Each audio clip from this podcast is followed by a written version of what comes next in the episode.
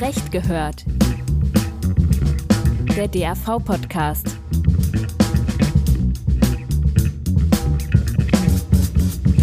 Hallo und herzlich willkommen zu einer neuen Folge von Zurecht gehört, der Podcast-Serie des Deutschen Anwaltvereins. Einige von Ihnen und von euch kennen unsere Podcast-Serie bereits aus dem letzten Jahr. 2021 haben wir zurecht gehört anlässlich des 150. Geburtstags des DAV gestartet. Dem Anlass entsprechend haben wir den Fokus häufig auf die Geschichte der deutschen Anwaltschaft gelenkt. Jetzt ist das Jubiläumsjahr vorüber und wir wenden den Blick in dieser und in den kommenden Folgen umso mehr auf Gegenwart und Zukunft. So auch bei unserem heutigen Thema. Wir wollen uns mit der Energiewende beschäftigen und der Frage nachgehen, was aus rechtlicher Sicht geschehen muss und bereits geschehen ist, damit diese gelingen kann. Wir, das sind nach wie vor Stefan Petro aus Leipzig und Tim Sander aus Berlin. Heute allerdings bin ich, Tim Sander, allein am Mikro, denn Stefan fällt aufgrund einer Corona-Infektion leider kurzfristig aus. Beim nächsten Mal begrüßen wir Sie und euch dann wieder gemeinsam. Nun zum Thema. Wir wollen uns mit der Frage beschäftigen, inwieweit rechtliche Rahmenbedingungen einen Einfluss auf das Gelingen der Energiewende haben. Dazu werden wir uns konkrete Vorschläge genauer anschauen, die etwa den Ausbau der Windenergie erleichtern sollen. Genauso werden wir den Blick aber auch weiten und uns mit dem Zustandekommen und den möglichen Folgen des Klimabeschlusses des Bundesverfassungsgerichts beschäftigen. Zunächst zur Windenergie. Wir haben es alle zuletzt häufig gehört, gesehen und gelesen. Der Ausbau von Windenergieanlagen ist in Deutschland enorm ins Stocken geraten. Im letzten Jahr gingen an Land nur 460 neue Anlagen in Betrieb. Das ist der niedrigste Wert seit 20 Jahren. Schlusslicht in der Statistik ist das Bundesland Sachsen. Hier ging 2021 nur eine einzige Anlage ans Netz. Aber auch in vielen weiteren Bundesländern sieht es nicht viel besser aus. Als Ursachen für den schleppenden Ausbau werden immer wieder rechtliche Unklarheiten, extrem langwierige Genehmigungsverfahren sowie großzügige Abstandsregeln benannt. Wie hier aus rechtlicher Perspektive Abhilfe geschaffen werden könnte, dazu hat der Ausschuss Umweltrecht im DAV jüngst mittels einer Initiativstellungnahme konkrete Vorschläge in die Debatte gebracht. Mitglied im Ausschuss Umweltrecht und Co-Autor der Stellungnahme ist Professor Dr. Martin Beckmann aus Münster. Beckmann ist Fachanwalt für Verwaltungsrecht und Honorarprofessor an der Westfälischen Wilhelms-Universität Münster. Mit ihm habe ich mich zu einem Online-Gespräch verabredet und er hat mir einige Vorschläge des Ausschuss Umweltrecht genauer erläutert. Eingangs hat Beckmann kurz zusammengefasst, welche aktuell die größten verwaltungsrechtlichen Hindernisse für den Ausbau der Windenergie sind. Es gibt mehrere Hindernisse und vielleicht gebe ich äh, einen ganz kleinen Einblick. Es gibt große Widerstände in der Nachbarschaft. Man muss bedenken, dass äh, die Windenergieanlagen vor 20 Jahren 12 bis 15 Meter hoch waren. Jetzt sind sie circa 250, 260 Meter hoch. Das sind Riesentürme, so wie der Kölner Dom. Dazu kommt ein Umweltrechtsschutz auf objektive Kontrolle gerichtet. Das heißt, alle Verstöße gegen Naturschutzrecht können vor Gericht gerügt werden. Das gab es früher nicht. Das macht die Sache schwer. Es gibt hohe Anforderungen der Rechtsprechung an Konzentrationszonenplanung und es gibt enorme Probleme bei der Anwendung des Naturschutzrechts, insbesondere des Artenschutzrechts. Sehr kompliziert, muss unbedingt erleichtert werden. Es gibt ja verschiedene Punkte, die in der Debatte sind. Der Abbau von Ermessensspielräumen, Standardisierungen, Erlass, Normen konkretisierender Maßnahmen. Was würden Sie sagen? Welche verwaltungsrechtlichen Schritte haben aus Ihrer Sicht da das größte Potenzial, um da signifikant Beschleunigung herbeizuführen? Ja, ich denke mal, äh, man denkt bei Beschleunigung immer an Gerichtsverfahren, die man verkürzen sollte, Instanzen wegnehmen. Äh, man denkt an weitere Verkürzung von Verfahrensschritten. Aber das eigentliche Problem steckt tatsächlich im materiellen Recht, im Naturschutzrecht, in der Konkretisierung dieser Regelungen. Und da ist auch die Bemühung, glaube ich, äh, jetzt als, als Notwendigkeit durchaus erkannt. Also wir brauchen Regelungen, die uns sagen, wann liegt denn überhaupt eine signifikante Beeinträchtigung äh, einer Art vor? Oder wie kann ich überhaupt eine Ausnahme begründen? Was sind denn zwingende Gründe des überwiegenden öffentlichen Interesses? Das sind so allgemeine Formulierungen, äh, mit denen die, weder die Rechtsprechung ähm, noch die Verwaltung wirklich etwas anfangen kann. Und das führt dann dazu, dass es immer unklar bleibt und es zu langen Prozessen kommt mit sehr großen Risiken. Hat das dann auch die Folge, dass ich im Grunde genommen die Situation habe, dass relativ gleiche Sachlagen unterschiedlich äh, von verschiedenen Gerichten schon entschieden wurden. Also dass man, wie, wie Sie ja sagen, eigentlich der Begriff Signifikanz zum Beispiel überhaupt nicht klar ausgefüllt ist.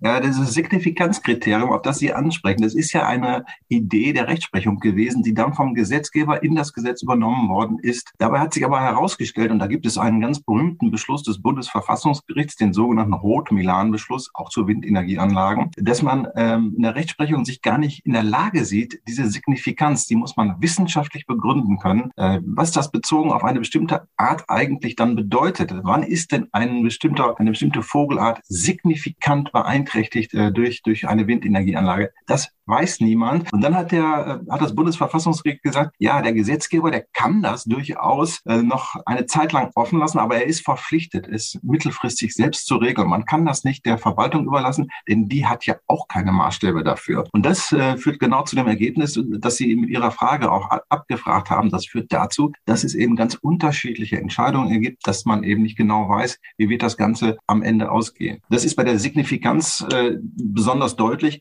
Man könnte es aber auch zum Beispiel auf den Abstand äh, mal besprechen. Abstandserlasse gibt es in allen Bundesländern. Die sind unterschiedlich. Verschiedene Abstände sind gefordert, meistens nur in Erlassen geregelt, also nur behördenverbindlich. Die Behörden halten sich daran. Was machen die Gerichte? Die gucken selbst, ob man vielleicht andere Erkenntnisse hat und nehmen dann einen anderen Abstand als in den Erlassen der Länder an die sich die Behörden gebunden äh, fühlen äh, für ihre Entscheidung. Und das bedeutet dann wiederum, die Behörden halten sich an ihre Erlasse, die Gerichte entscheiden aber anders. Und auch das muss dringend geändert werden. Das muss einheitlich geregelt werden und auch verbindlich für alle, auch für die Gerichte.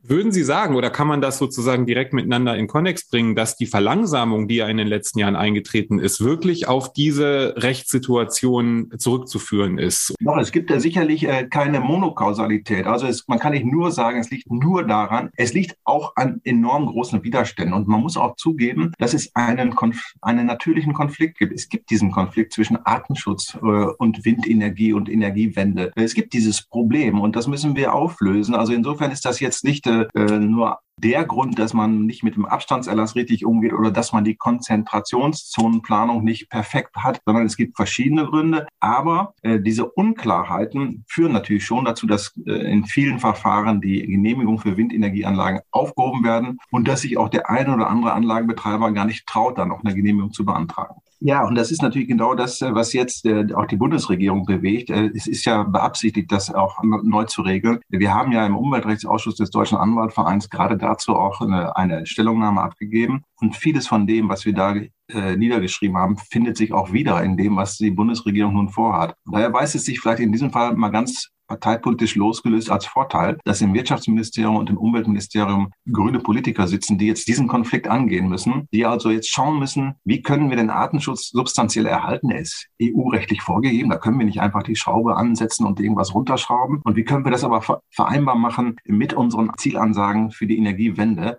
Und äh, die Lösung liegt tatsächlich Regeln, Regeln, Regeln. Und da komme ich nochmal zu einem Punkt. Vor zehn Jahren haben wir eine Debatte geführt, alles überreguliert, viel zu viele Normen. Jetzt reden wir über was anderes. Wir reden darüber, dass wir Normen konkretisieren müssen. Das heißt, durch den Gesetzgeber selbst, entweder im Anhang zum Bundesnaturschutzgesetz oder aber durch technische Anleitungen, die verbindlich sind oder durch Rechtsverordnungen. Also wir brauchen tatsächlich an dieser Stelle mehr Regelungen, damit alle mehr Rechtssicherheit bekommen. Die Anzahl an installierten Windenergieanlagen ist in den Bundesländern ja stark abweichend. Reicht es jetzt, wenn das auf Bundesebene geregelt ist, oder muss es da dann auch in Landesrecht oder in regionale Situationen überführt werden? Das hängt ein bisschen damit zusammen, wie die Zuständigkeiten zwischen Bund und Ländern verteilt sind. Also vieles kann tatsächlich durch den äh, Gesetzgeber des Bundes auch geregelt werden, im Bundesnaturschutzgesetz. Und beim Bundesnaturschutzgesetz wissen wir ja, dass das eine, eine Gesetzgebungskompetenz ist, von der die Länder dann abweichen dürfen. Aber es gibt eben viele auch abweichungsfeste Bereiche.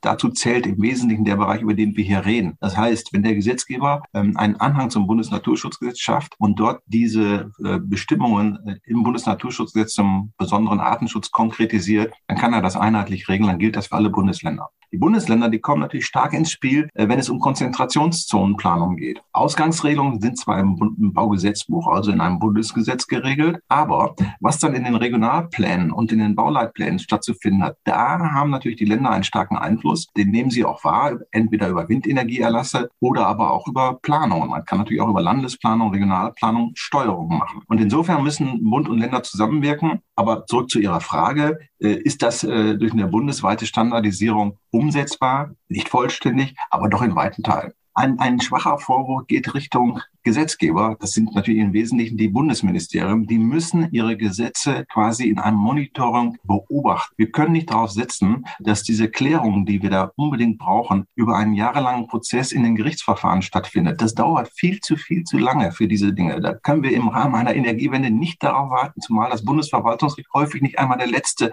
die letzte Instanz ist. Da muss das noch zum EuGH. Ähm, das ist keine Perspektive, sodass die Gesetzgebung eher sagen muss, wir sehen die, die Schwierigkeiten, wir sehen die, die unterschiedlichen Entscheidungen und wir konkretisieren dann nochmal und schärfen nach.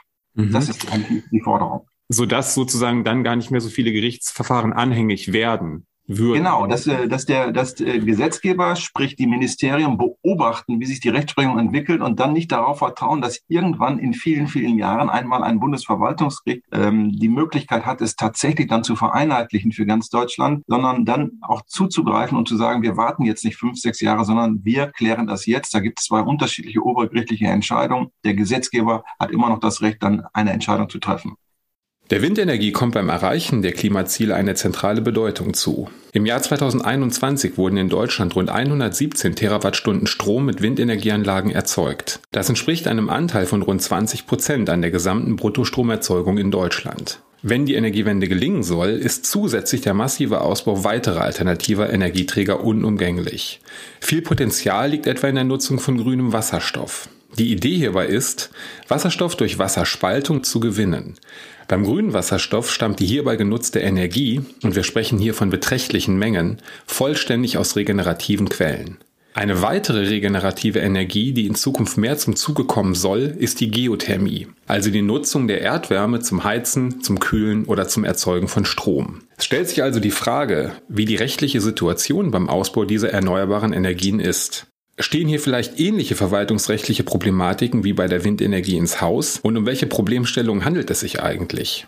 Auch hierzu hat der Ausschuss Umweltrecht des DAV mit einer Initiativstellungnahme konkrete Vorschläge vorgelegt. Professor Dr. Beckmann.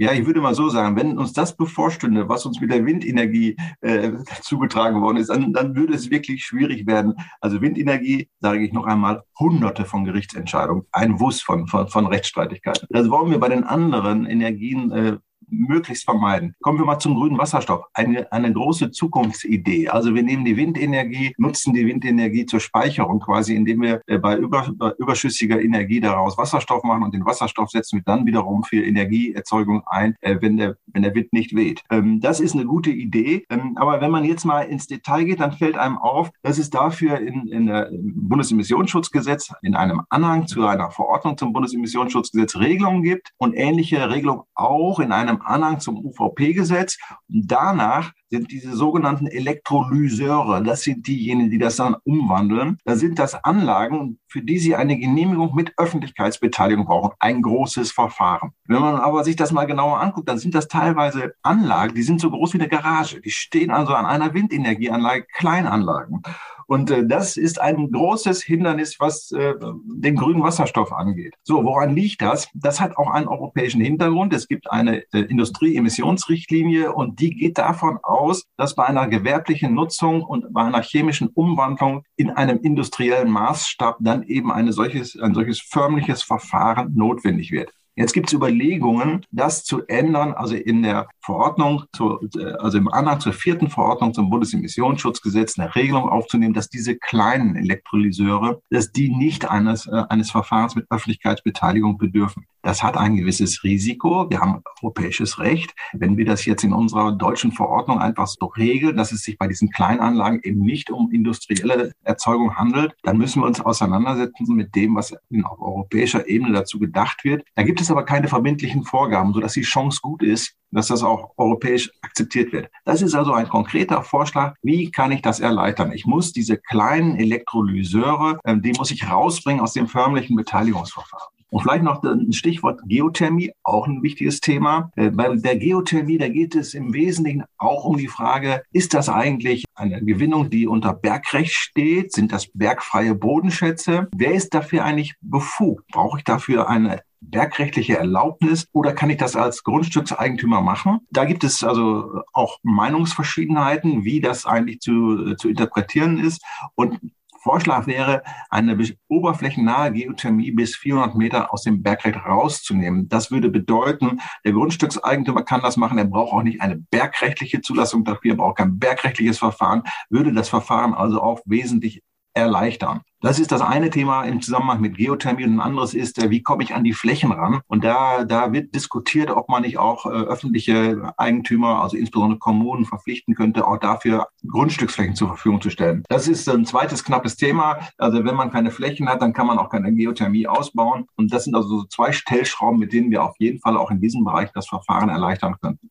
Es liegen also konkrete Vorschläge auf dem Tisch, deren Umsetzung den Ausbau erneuerbarer Energien aus verwaltungsrechtlicher Perspektive erleichtern könnten. Und tatsächlich ist erst kürzlich am 8. Juni in Sachen Windenergie beträchtlich Bewegung in die Sache gekommen. Bundeswirtschafts- und Bundesbauministerium haben an diesem Tag einen Gesetzesplan vorgelegt, der den Ausbau der Windenergie massiv beschleunigen soll. Das Gesetz sieht vor, Regeln für den Vogelschutz, wie er vom Ausschuss Umweltrecht des DRV gefordert, zu konkretisieren und zu vereinfachen. Zudem sollen Landschaftsschutzgebiete für die Errichtung von Windenergieanlagen geöffnet werden. Entscheidend dürfte sein, dass der Bund den Bundesländern feste Ausbauziele vorgibt, die innerhalb einer Frist erreicht werden müssen. Gelingt das etwa aufgrund von Abstandsregeln nicht, kann der Bund diese Regeln befristet aussetzen, ohne Interventionsmöglichkeit der Länder. Man kann also durchaus sagen, dass die Bundesregierung in Sachen erneuerbare Energien nicht untätig bleibt. Allerdings, das darf sie auch nicht. Und zwar nicht nur aufgrund eines gewachsenen Klimabewusstseins, sondern weil das Bundesverfassungsgericht, und damit sind wir bei unserem nächsten Thema, es verlangt. Das Bundesverfassungsgericht hat am 24. März 2021 den Klimabeschluss erlassen. Dieser besagt höchst richterlich, dass die im Grundgesetz festgelegte Schutzpflicht des Staates auch die Verpflichtung umfasst, Leben und Gesundheit der Bürgerinnen und Bürger vor den Gefahren des Klimawandels zu schützen und dass der Staat für das Erreichen dieses Zieles bislang und gerade mit dem Klimaschutzgesetz vom 12. Dezember 2019 nicht genug getan hat. Wie es zum Klimabeschluss des Bundesverfassungsgerichts kam, das konnte ich mit Professor Dr. Remo Klinger erörtern. Und zwar tatsächlich mal wieder persönlich in seiner Berliner Kanzlei. Kurz zu seinem Hintergrund. Remo Klinger ist Fachanwalt für Verwaltungsrecht, Honorarprofessor an der Hochschule für nachhaltige Entwicklung in Eberswalde sowie Mitglied des Gesetzgebungsausschusses für Umweltrecht des DAV. Klinger war Teil des Anwaltsteams, das die Verfassungsrichterinnen und Verfassungsrichter in Karlsruhe dazu bewegte, die Bundesregierung für ihre Klimapolitik zu maßregeln. Mich hat zunächst interessiert, welche Argumentation die Beschwerdeführung herangezogen hat und wie und wann der Gedanke überhaupt aufkam, Verfassungsbeschwerde gegen das Klimaschutzgesetz einzulegen. Das war ungefähr ab 2017, jedenfalls bei mir der Fall. Und Klima und Klagen sind ja keine selbsterklärenden Paare, kein selbsterklärendes Paar, was zusammengehört, was in unserer Rechtsordnung deshalb problematisch ist, weil wir, wenn wir vor die Gerichte gehen, die Betroffenheit unserer Kläger nachweisen müssen. Und dass Kläger, deutsche Kläger unmittelbar schon jetzt von der Klimakrise betroffen sind, erklärt sich ja nicht von selbst. Niemand von uns kann selbst jetzt schon direkt oder die wenigsten von uns können selbst direkt jetzt schon beweisen, dass sie schon jetzt von der Klimakrise betroffen sind. Aber äh, es gibt die Befürchtung, dass wir es später sind und dass wir es in einigen Jahrzehnten sein werden und dann aber die Emissionen, die dazu geführt haben, nicht mehr zurückholbar sind. Ähm, deswegen ist die Überlegung schon ab 2017 ungefähr gewesen, wie kann man das juristisch geltend machen. Und es gab dann schon ab 2018 eine Verfassungsbeschwerde von BUND, Felix Eckert und Franziska Hessner, Rechtsanwältin aus Leipzig, die eingelegt worden ist. Und es gab die sogenannte Ochenda-Entscheidung aus Holland, wo, der, wo die Niederlande verurteilt worden sind, ihre Emissionen zu senken. Und spätestens mit dieser Entscheidung war dann schon ähm, der, ich will nicht sagen Druck, aber zumindest die Nachfragen von Umweltverbänden bei mir sehr stark gewesen. Was können wir tun? Lohnt sich noch etwas mehr zu tun? Es gibt ja schon eine Verfassungsbeschwerde, es gibt auch schon ein Verfahren vor dem EuGH, es gab ein Verfahren vor dem Verwaltungsgericht Berlin von Greenpeace und anderen. Lohnt sich noch mehr zu tun? Und spätestens seitdem haben wir uns dann auch noch stärker die Überlegungen angestellt, was man tun sollte und ungefähr dann ab Frühjahr 2019 zu der Erkenntnis gelangen, man sollte vielleicht versuchen, die anhängige Verfassungsbeschwerde beim Bundesverfassungsgericht vielleicht noch zu unterstützen, so gut man es kann. Wir wissen es nicht, ob unser Einfluss dafür relevant war, aber so gut man es kann. Und da waren zwei Gedanken maßgeblich für, nämlich zum einen vielleicht eine noch andere Auswahl der Beschwerdeführer und zum zweiten vielleicht auch noch andere Gedanken mit hinzufügen, ähm, die das noch ergänzen konnten, was schon dort anhängig war. Welche Gedanken sind das? Vielleicht zielt das auch schon auf die zweite Frage ab. Also die Argumentation, das noch zur Verfügung stehende Treibhausgasbudget bis zu einer Erderwärmung von 1,5 Grad Celsius als Basis für die Beschwerde zu wählen. Ist das der Hintergrund oder die Argumentation, die neu hinzukam durch Sie? Das ist einer der beiden Gedanken, die wir maßgeblich mit in unseren Verfassungsbeschwerden verfolgt haben. Wir haben uns bezogen auf die Berechnung des IPCC, die ein globales Budget an Treibhausgasemissionen zur Nichtüberschreitung bestimmter Temperaturziele errechnet haben und haben uns dann bezogen auf die Untersuchung des Sachverständigenrats für Umweltfragen, die auch alle vorliegen und publiziert sind. Die sagen, für Deutschland gibt es dann, wenn man das umrechnet, noch ein nationales Budget, was zur Verfügung steht. Und dieses Budget habe ich dann und meine Mitarbeiter und Mitarbeiterinnen schlicht verglichen mit Nutzung eines bloßen Taschenrechners mit den CO2-Mengen, die im Klimaschutzgesetz, was im Jahre 2019 sukzessive entwickelt worden ist, stehen sollten und am Ende auch standen. Und wir kamen zu überraschenden Werten, nämlich wenn man die CO2-Emissionsmengen des Klimaschutzgesetzes schlicht addiert, dann landet man dabei, dass unser Budget, selbst wenn man 1,75 Grad nimmt, nicht 1,5, 1,75 Grad, kurz nach 2030 erschöpft ist. Dann ist alle. Treibhausgasneutralität wollten wir seinerzeit erst 2050 erreichen. Da kam uns die Frage auf, was ist der Gap dieser fast 20 Jahre, die dazwischen liegen?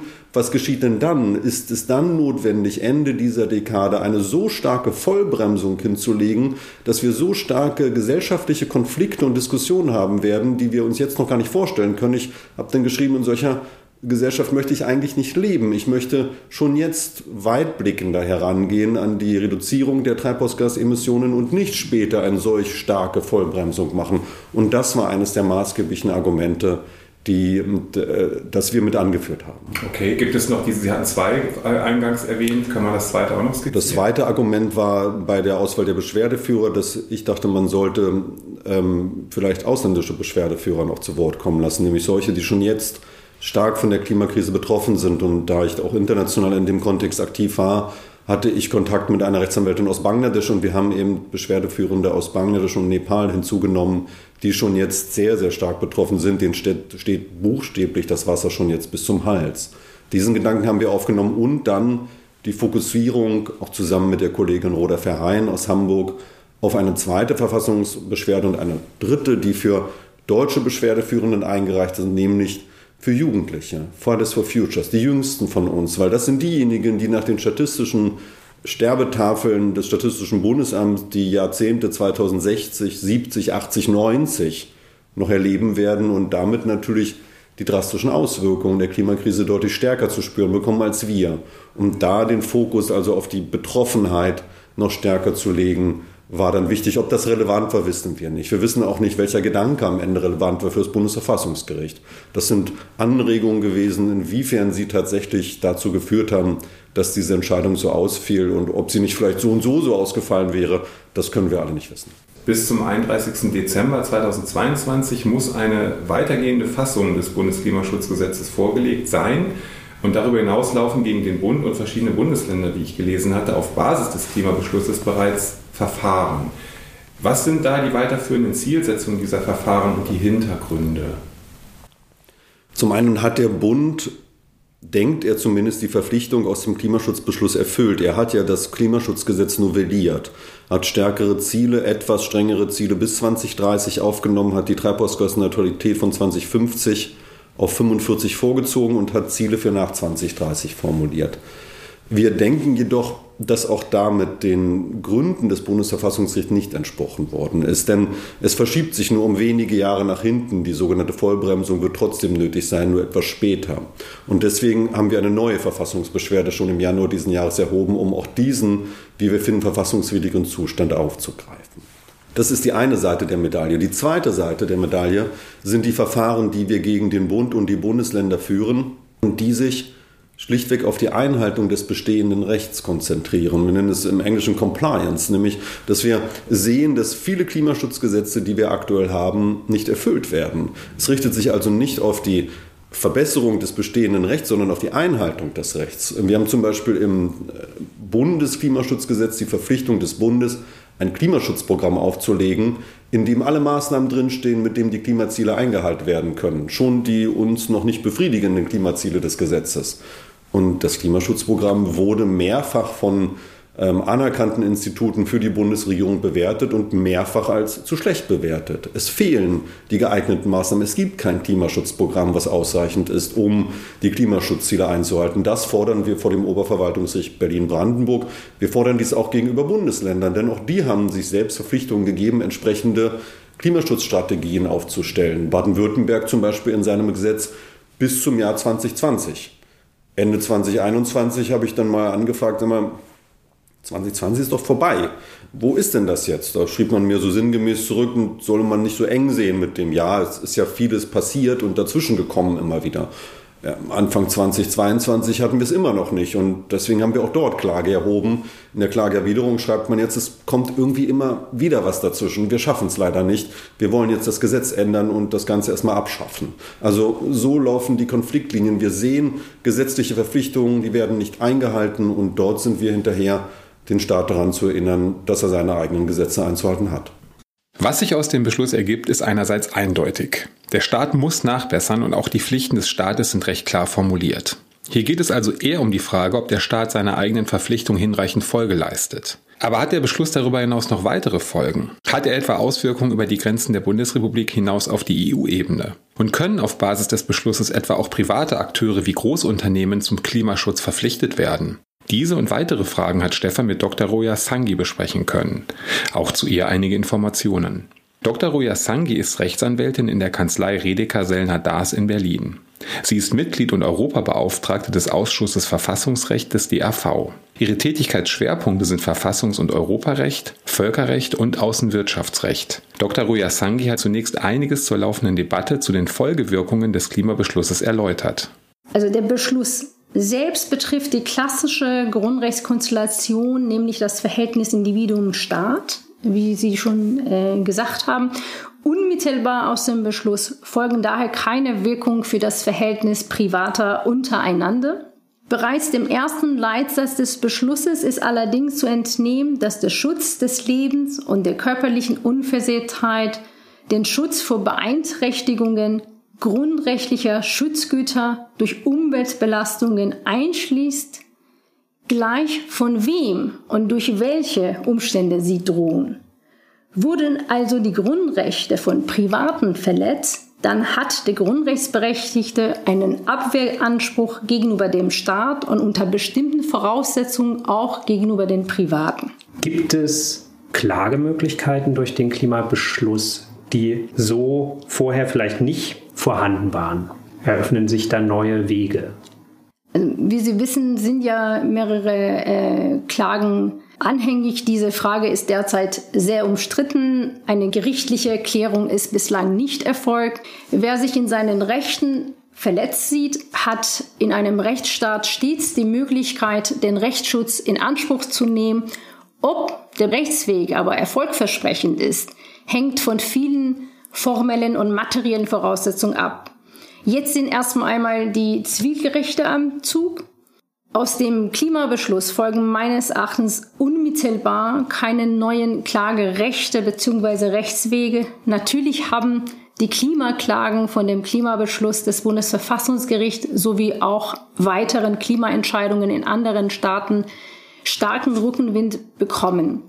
Und diese Rückenwind verdankt sich aus meiner Sicht zwei Faktoren. Erstens das Bewusstsein einer jungen Generation, die von den Folgen des Klimawandels stärker betroffen sein wird als die Generation der Entscheidungsträger bzw. Wähler der vergangenen Jahrzehnten und äh, der Gegenwart. Zweitens sind die Folgen der Klimakrise in den vergangenen Jahren auch in der Bundesrepublik Deutschland spürbar. In großen Teilen Ostafrikas herrscht bereits seit mehreren Jahren eine katastrophale Dürre. Das ist aber für den deutschen Wähler weit weg. Nun gibt es aber auch in Deutschland Ernteausfälle, Waldbrände, den Überschwemmungen im Sommer 2021 fielen eine Vielzahl von Menschen zum Opfer. Damit wandelt sich auch die gesellschaftliche Wahrnehmung und folglich auch die der Gerichte. Hm. Sie haben gerade schon angedeutet, dass die Auseinandersetzung mit Klimaschutz immer eine internationale Dimension hat und die Wirkungen unseres Handelns oder Unterlassens hier in Deutschland unmittelbar Auswirkungen haben auf andere Länder, gerade eben auch auf Weltregionen wie in Afrika, die eben noch stärker betroffen sind vom Klimawandel. Deshalb die Frage, was ergibt sich aus diesem Beschluss aus Ihrer Sicht über die deutschen Grenzen hinaus?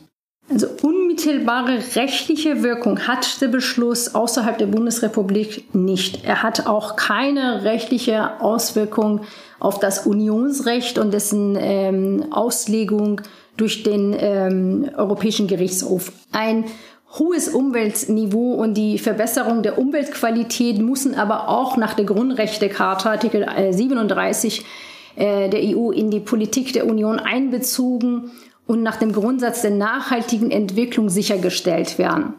In dem Klimabeschluss des Bundesverfassungsgerichts durfte man noch keine gemeinsame äh, Verfassungstradition der Mitgliedstaaten äh, sehen, die bei der Auslegung des Unionsrechts äh, maßgeblich wäre. Dennoch ähm, gehe ich persönlich nicht davon aus, dass der Gerichtshof jedenfalls so weit es um den Schutz des Lebens und der körperlichen Unversehrtheit geht, einen niedrigen äh, Schutzstandard zugrunde legen wird als das Bundesverfassungsgericht. Aber unabhängig von diesen rechtlichen Folgen des Beschlusses hatte natürlich eine faktische Ausstrahlungswirkung über die Grenzen der Bundesrepublik hinaus. Das Bundesverfassungsgericht genießt ein hohes Ansehen. Seine Entscheidungen, die nicht nur von nationaler Tragweite sind, werden in der Wissenschaft und Praxis ähm, auch im Ausland rezipiert. Das Bundesverfassungsgericht ist sich natürlich dessen bewusst. Äh, hinzu kommt auch die vergleichende Verfassungsrechtsprechung. Es ist inzwischen einer äh, global zu beobachtende Praxis, dass Verfassungsgerichte in ihren Entscheidungsbegründungen vergleichend argumentieren bzw. die Rechtsprechung anderer Verfassungsgerichte heranziehen. Mhm. Wo steht der Klimaschutz im Vergleich zu anderen Rechten, die es gibt. Ein konkretes Beispiel wäre sowas wie Versorgungssicherheit. Gerade sehr aktuell aufgrund des Kriegs in der Ukraine. Wo gibt es die Priorität für den Klimaschutz und wo muss der Klimaschutz zurückstecken? Ob sich der Klimaschutz rechtlich betrachtet hintanstellen muss, ähm, meine Antwort ist nein. Und zwar im äh, Gegenteil. Das Bundesverfassungsgericht hat tatsächlich in seinem jüngsten Beschluss zu Windenergiebeteiligungsgesellschaften die Erreichung der Klimaschutzziele des Artikel 20a Grundgesetz und den zu diesem Zweck förderlichen Ausbau erneuerbarer Energien mit der Energiesicherung eng verknüpft. Zu den mit dem Ausbau erneuerbarer Energie verfolgten Zielen zählt der Senat die Klimaneutralität und den Schutz von Grundrechten vor den Folgen des Klimawandels, aber bei weitem nicht nur. Die Stromversorgung sei nach ähm, Ansicht des Bundesverfassungsgerichts umso besser gesichert, je mehr Strom aus in Deutschland verfügbaren erneuerbare ähm, Energien erzeugt werde. Der Ausbau erneuerbarer Energie äh, diene deshalb der Sicherung der Energieversorgung, weil damit auch die Unabhängigkeit von Energieimporten erreicht werde und die Eigenversorgung gestärkt werde.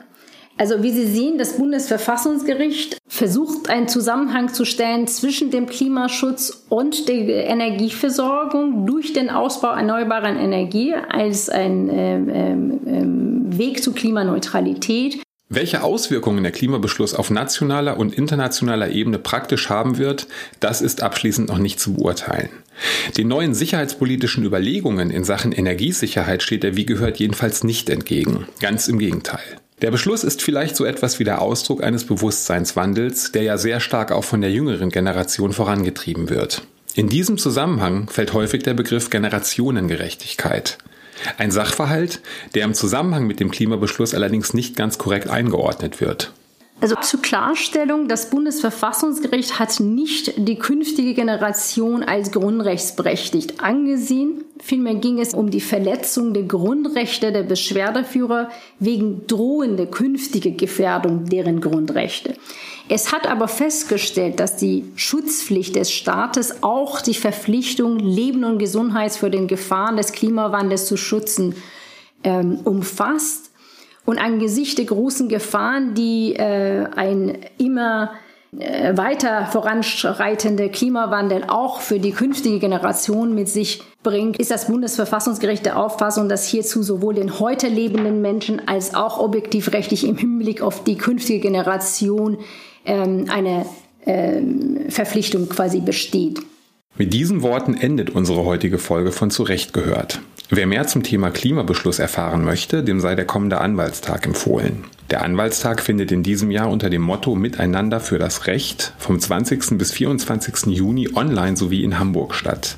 Der Anwaltstag kommt nach zwei virtuellen Konferenzen 2020 und 2021 somit auch wieder in Präsenz zusammen. Im Rahmen des Anwaltstags referieren Dr. Roja Sangi und Professor Dr. Remo Klinger am 24. Juni ab 9 Uhr zum Thema Klimawandel vor Gericht, der Klimabeschluss des Bundesverfassungsgerichts, was der Beschluss vom 24. März 2021 für die Anwaltspraxis bedeutet.